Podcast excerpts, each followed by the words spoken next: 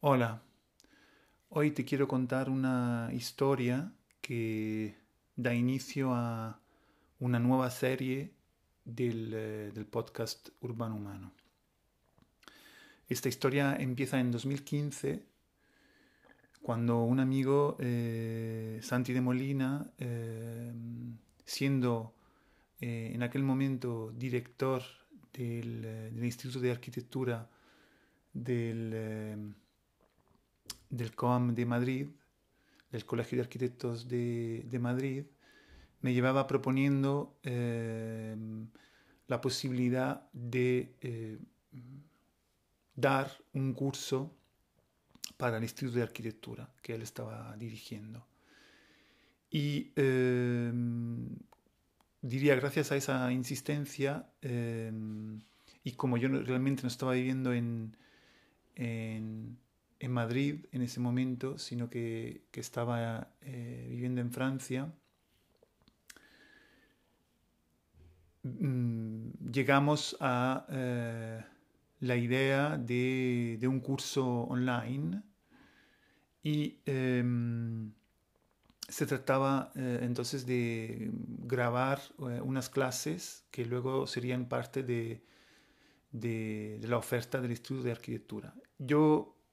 eh, le hice una propuesta un poco diferente y creo que fue una intuición que ha marcado luego eh, muchas cosas eh, interesantes. Y le propuse que montaría una plataforma independiente, autónoma, que realmente tomaba el nombre de diseño cívico, que era este concepto que empezó a fascinarme justamente en ese momento y a la propuesta de dar un curso pensé que podía ser como el momento de generar algo alrededor de, de este, esta idea de diseño cívico que mm, incluso al día de hoy eh, tampoco está súper eh, definida. En aquel momento no había absolutamente nada, menos en, en español,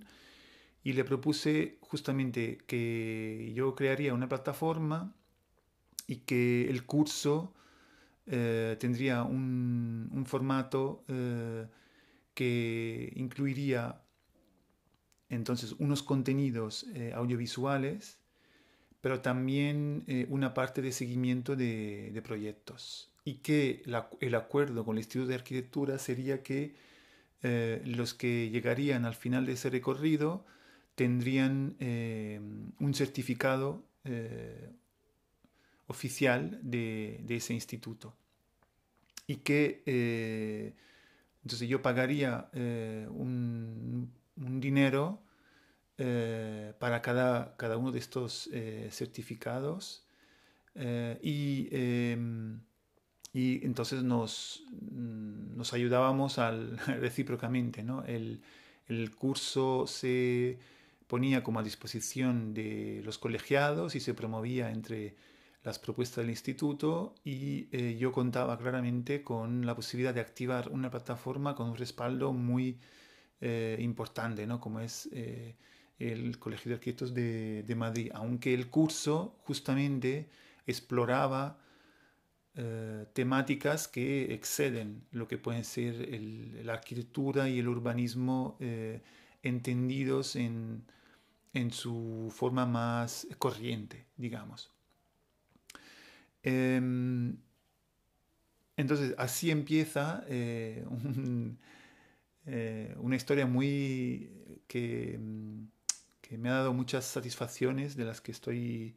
muy contento, y que se cruza eh, en ese momento histórico con muchas otras que estaban ocurriendo. En realidad, mientras estaba trabajando en la producción de este curso, del que te quiero contar un poco más a continuación, al mismo tiempo también se estaba gestando, eh, digamos, la creación de lo que es eh, hoy la red internacional eh, CivicWise, que claramente para mí tenía mucha conexión, pero como se estaba generando y proponiendo un, un proceso de, de codiseño de la, que iba, de la que luego iba a ser la gobernanza de, de esa red, no quise mm, como superponerlas, aunque para mí estaban súper conectadas, digamos que trabajé este curso como algo aparte. Em, y eh, al mismo tiempo, como decía, me encontraba en París, en el que yo estaba, em, digamos, activado para, eh, digamos, eh, em, todo el proceso de lo que era la, la construcción de volumen del que te he hablado en otros capítulos de este podcast, en otras series también. Eh, que mm, eh, de, alguna forma me llevaba mucho tiempo, eh, entonces un proyecto como muy ambicioso del que realmente no, tampoco tenía en ese momento retorno económico, pero digamos de una forma concreta lo que sí me daba era alojamiento, porque se trataba de un espacio de coworking, de Food Lab, de Makerspace, un, espacio de innovación, un hub creativo y productivo y incluía un, pequeño eh, apartamento en el que yo realmente estaba viviendo, vivía allí eh, año y medio. Entonces, eh, estaba con, con, esta activación de, de Volume, con otra gente, con, con, Francesco, que también he nominado,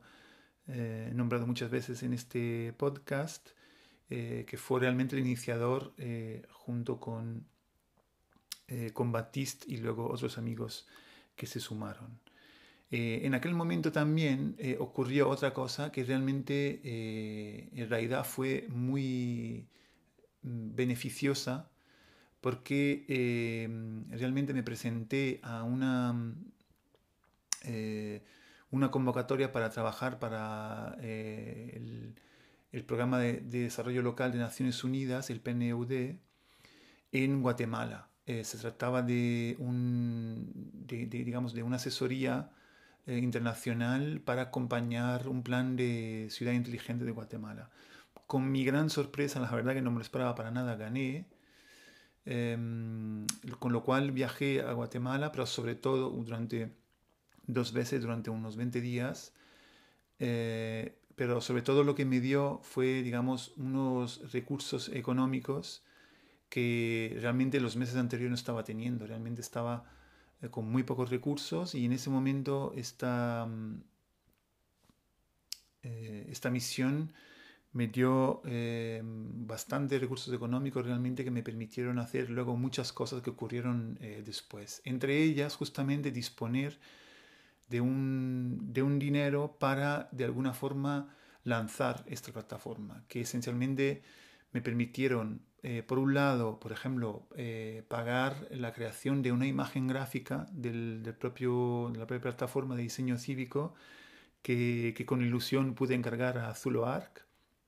que hizo una, hizo una imagen gráfica que me encantó.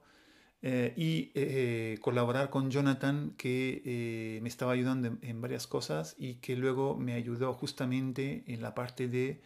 seguimiento de los trabajos, los proyectos de los, de los participantes al curso, que fue determinante luego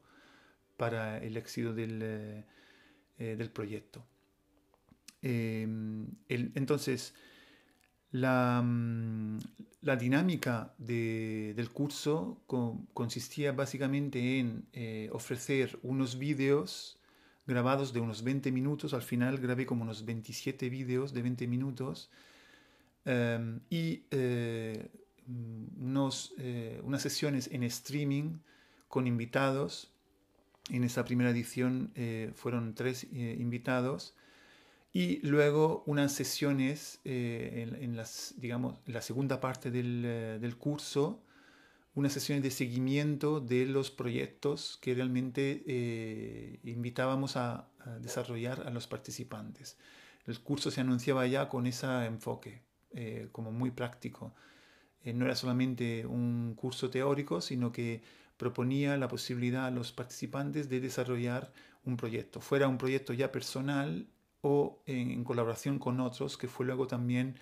una apuesta muy importante, ¿no? conseguir que las personas que se inscribían al curso colaboraran para, mm, digamos, trabajar en un, proyecto en conjunto, colaborativamente.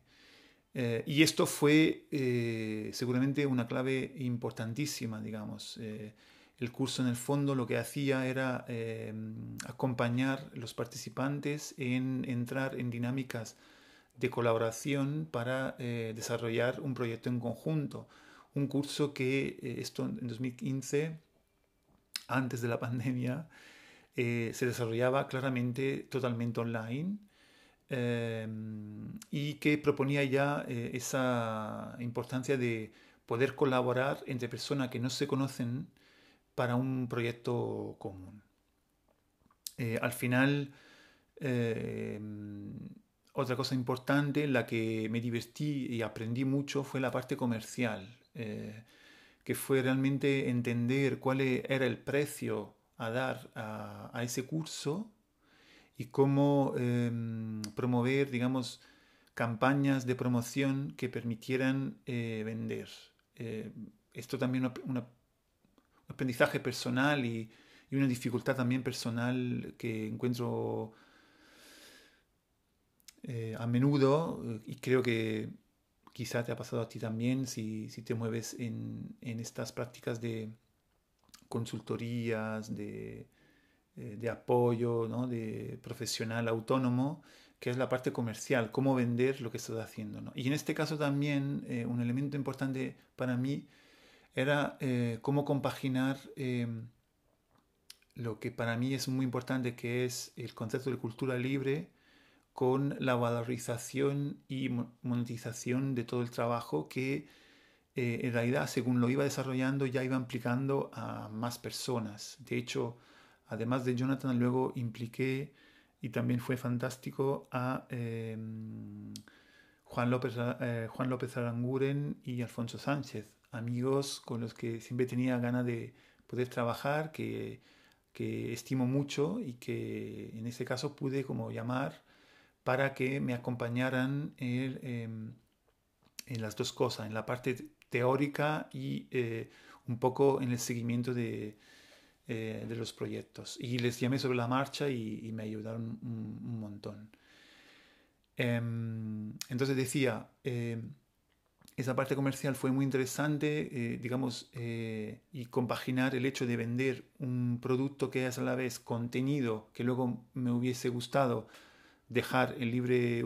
consultación, pero también sobre todo toda la parte de em,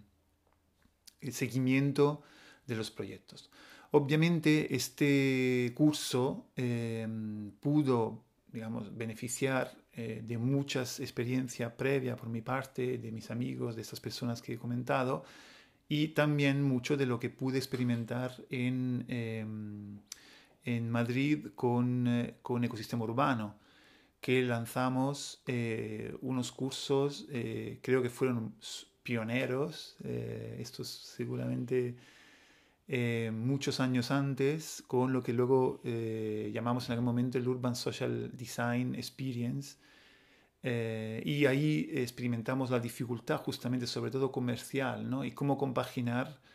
el hecho de colaborar con una comunidad que te conoce, que en, el, que en el fondo está aportando valor, pero que posiblemente no está dispuesta a pagar para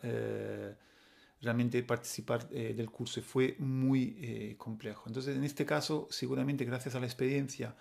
que pude hacer eh, en, ese, en esos primeros cursos, también con otros amigos fantásticos que, que, mm, que pudieron luego llegar a montar una primera edición de esos cursos que luego no pudimos eh, replicar, pero que formaron parte de un proyecto más grande que luego desarrollamos en, Noruega en, todo caso. Es otra historia. Eh, personas como eh, Paco González, Ethel Barahona, Adolfo Chautón, Andrés Walliser, Enrique Senabre, en fin, la verdad que personas fantásticas que se prestaron a un experimento que no sabíamos muy bien a dónde llegaría. Y, en fin, entonces, me repito, me gustó esta parte comercial, funcionó bastante bien, conseguí eh, realmente que, que el, curso eh, se vendiera y tuviera una parte económica importante em, que permitió por lo menos eh, remunerar justamente a las personas que, que trabajaron y claramente mi trabajo. Seguramente no fue un fantástico, pero ya era como un primer resultado de, conseguir encontrar ese equilibrio entre la parte comercial y algo que tuviera sentido para la comunidad que realmente ya, eh, con la que ya colaboraba a mi alrededor. Em, la, bueno, eh, la cosa interesante es que, como decía, este curso no, no estaba ya conectado con CivicWise, pero en aquel momento se estaba gestando la creación de esa red y em, pasaron algunas cosas que realmente eh,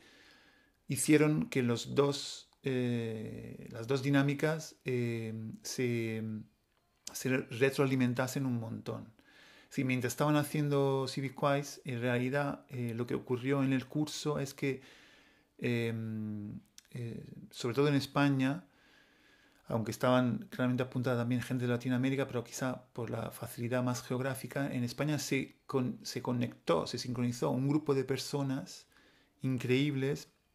que llegaron incluso a eh, quedar físicamente en Madrid para desarrollar eh, eh, esos proyectos que comentaba antes en grupo. Y de alguna forma estaban como experimentando algo, estábamos todos experimentando algo que estaba como demandando una continuidad después de cuando acabara el curso. Y recuerdo las conversaciones con Jonathan justamente que me comentaba de eh, conectar eh, lo más rápido posible con el curso en el CivicWise porque veía claro que existía esa continuidad. Y eh, eso llegó, ¿no? Llegó al final del curso, comentamos más sobre CivicWise y al final fue increíble porque estas personas súper activas acabaron volcando la energía que se generó en el curso en lo que es realmente el nacimiento real de, eh, de CivicWise, con otros encuentros y un montón de cosas que espero contar en, en, otra, en otro capítulo, en otra serie. Em, entonces, lo que sí es interesante que quiero que conozcas es que eh, al final, entonces, el curso acaba entrando eh, a formar parte de la red CivicWise y se, genera casi como una especie de elemento de acceso, de, como de, acompañamiento a entender qué es, cuál es la dinámica de CivicWise y entonces el curso acaba siendo como la puerta de entrada a muchas personas más adelante a la red eh, CivicWise y eh, llega luego a la creación de la que es la Civic Innovation School. Entonces al final, hasta la fecha, hemos tenido como más de 500 personas que han cursado eh, las diferentes ediciones, que hubo uh, unas siete, eh, tres en español, dos en italiano y dos en francés, si no me equivoco, y en el que se desarrollaron eh, unos 63 proyectos y además mm, unas publicaciones eh, que eh, recopilen estos proyectos. ¿no? Y aquí también se conecta con otra cosa espectacular, que son las publicaciones que se generaron como trabajo mismo del proyecto ya desde la primera edición, em, que luego seguramente mm, permitió eh, la primera edición del libro Civic Practices de CivicWise. Y luego, claramente, gracias al fantástico trabajo de eh, Cecilia Ciancio y Majerech, la creación, eh, la edición del libro eh, Civic Design, libros que justamente están todavía disponibles, tenemos todavía algunas copias y estamos viendo justamente cómo también aprovechar para, para que se conozcan y algunas personas puedan acceder eh, a ello. Por dificultades logísticas ya no están a la venta en, la página web, pero seguramente son eh, productos eh, que necesitan ser conocidos. Y em, para acabar todo esto, como decía, para mí siempre era muy interesante e importante conectarlo con, con la idea del de, libre acceso al, conocimiento. Finalmente, em, el año pasado empezamos un proceso con el que eh, hemos liberado eh, los contenidos. Es decir, que en la página de Civic Innovation School están ahora los vídeos accesibles em, eh, ya se liberaron todos en español, casi todos en italiano y hay que empezar en, francés, de manera que cualquier persona realmente puede ver los vídeos. Em, y mm, por supuesto, eh, todo eso de forma libre, lo que pasa que claro, no tienes la parte que realmente tenía mucho más valor, que es el seguimiento y el acompañamiento a, proyectos. Em, entonces, dicho esto, eh, esta ha sido un poco la historia que te quería contar porque por fin eh, he pensado que sería interesante como publicar en, este podcast eh, los capítulos que grabé en español bajo, digamos, el nombre de la serie que llamo Diseño Cívico. Así que a partir de ahora iré publicando poco a poco em, estos capítulos que duran eso, unos 20, 25 minutos, un poco como la duración habitual de, las sesiones de los capítulos que publico de las diferentes series. Y espero, bueno, que si no, lo, si no has tenido posibilidad de, ya verlo en las páginas o de participar a las diferentes ediciones del curso, quizá eh, lo, puedas, eh, lo puedas hacer ahora. Eh, sin más, quiero agradecer así como que en este podcast todas las personas que realmente se volcaron en este proyecto y que han permitido luego eso, otras ediciones en, en, francés, en italiano y espero que también con este empuje que le estamos dando para que los contenidos se conozcan más puedan ser como una oportunidad para un nuevo eh, utilizo, eh, un nuevo uso, perdón, eh, que sirva un poco a otras personas de reflexionar sobre estos temas que, que me gusta llamar diseño cívico, que pero tiene realmente todavía un amplio espectro de, cosas a, definir y, seguramente acaban siendo una oportunidad para que otras personas promuevan eh, otros procesos de, este tipo y que pueda servir de inspiración eh, y justamente como experiencia em, para que em, la reflexión sobre ello, sobre su metodología, pueda ir eh, más lejos. Sin más, espero que lo disfrutes em, y nada, a partir del próximo capítulo de esta serie empezarás a escuchar eh, los contenidos eh, sobre diseño cívico.